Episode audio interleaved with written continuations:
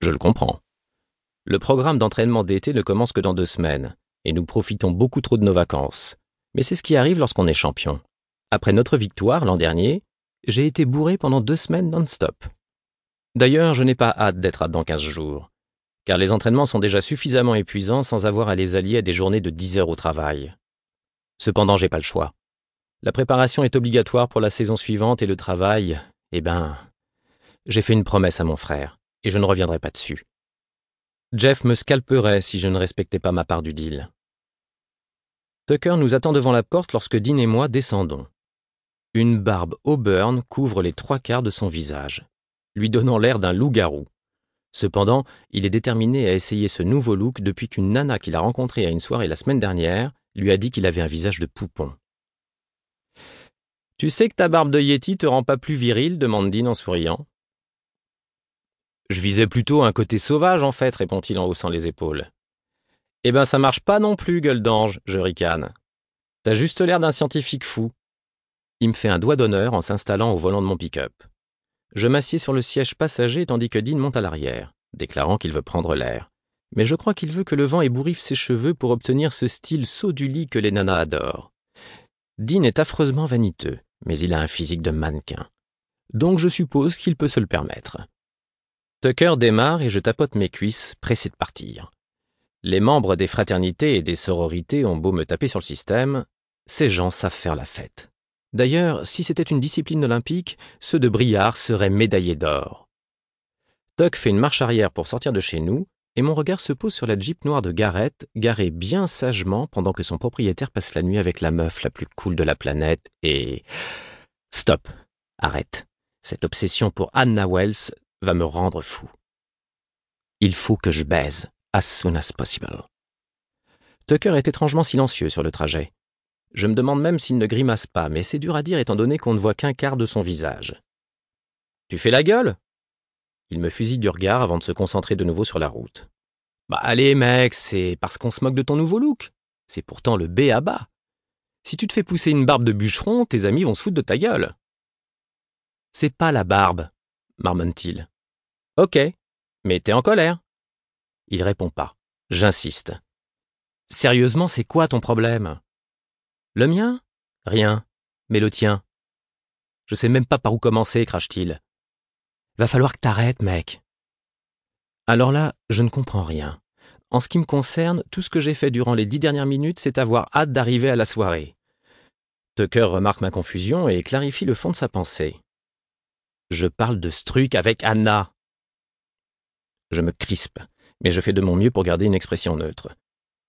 Je ne vois pas de quoi tu parles. Ouais, j'ai choisi de mentir, ce qui n'a rien de nouveau d'ailleurs, car je n'ai pas cessé de le faire depuis que je suis arrivé à Briard. Mais oui, je suis fait pour la NHL, bien sûr que je veux être hockeyeur professionnel.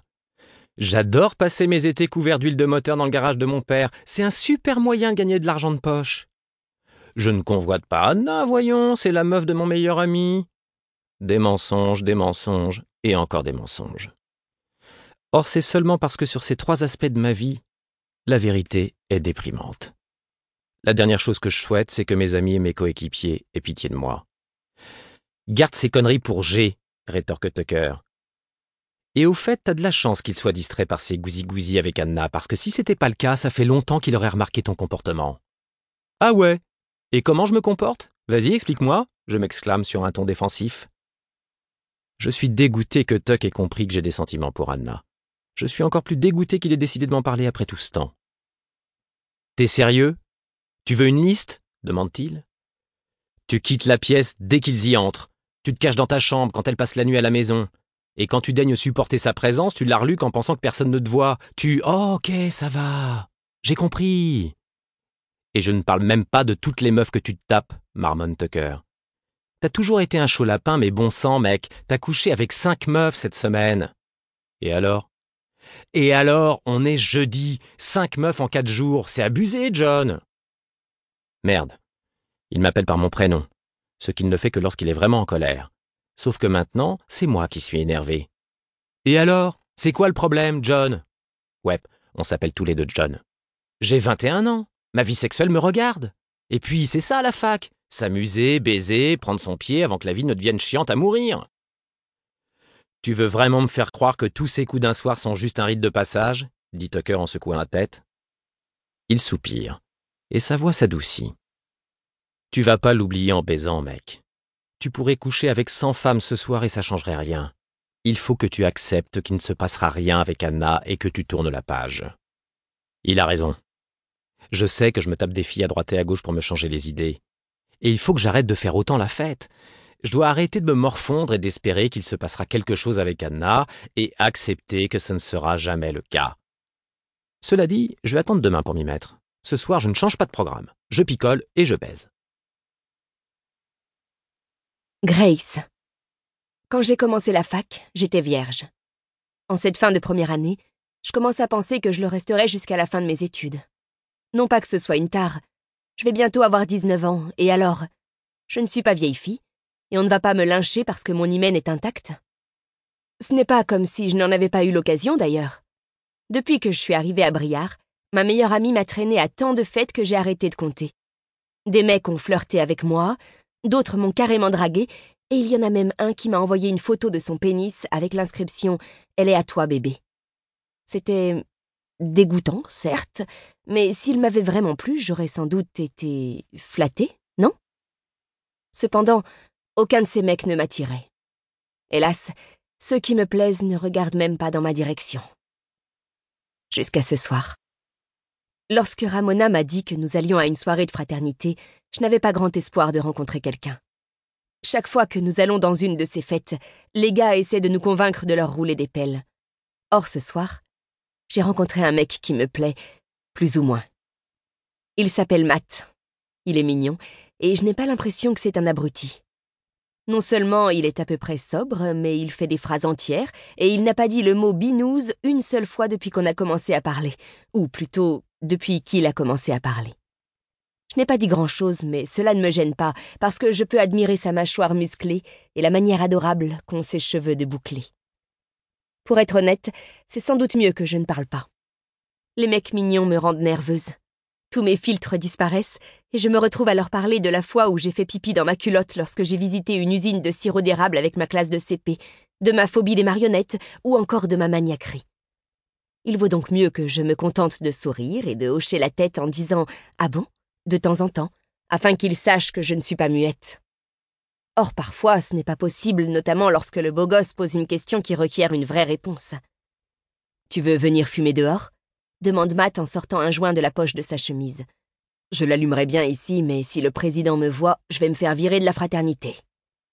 Euh. Non. Merci. Tu ne fumes pas? Non. Enfin, j'ai déjà fumé, mais ça me rend un peu folle. Il sourit et deux magnifiques fossettes apparaissent. C'est un peu le but, en fait. Ouais, je suppose, mais ça me donne envie de dormir aussi. Ah, et chaque fois que je fume, je pense au PowerPoint que mon père m'a obligé à regarder quand j'avais 13 ans. Il disait que, contrairement à ce qu'on croit, le cannabis est très addictif, et il y avait plein de statistiques sur les conséquences de l'herbe sur les cellules du cerveau. Après chaque diapositive, il me fusillait du regard en me disant Tu veux que tes synapses meurent, Grace? C'est ça que tu veux. Matt me dévisage, et dans ma tête, une petite voix crie Tais-toi Mais c'est trop tard. Je n'ai plus de filtre et je ne peux plus empêcher les mots de quitter ma bouche. En même temps, je suppose que ce n'est pas pire que ce qu'a fait ma mère. Elle veut toujours être le parent cool, alors quand j'avais 15 ans, elle m'a emmené dans un parking un soir, elle a sorti un joint et elle m'a annoncé qu'on allait le fumer ensemble. On aurait dit une scène de The Wire.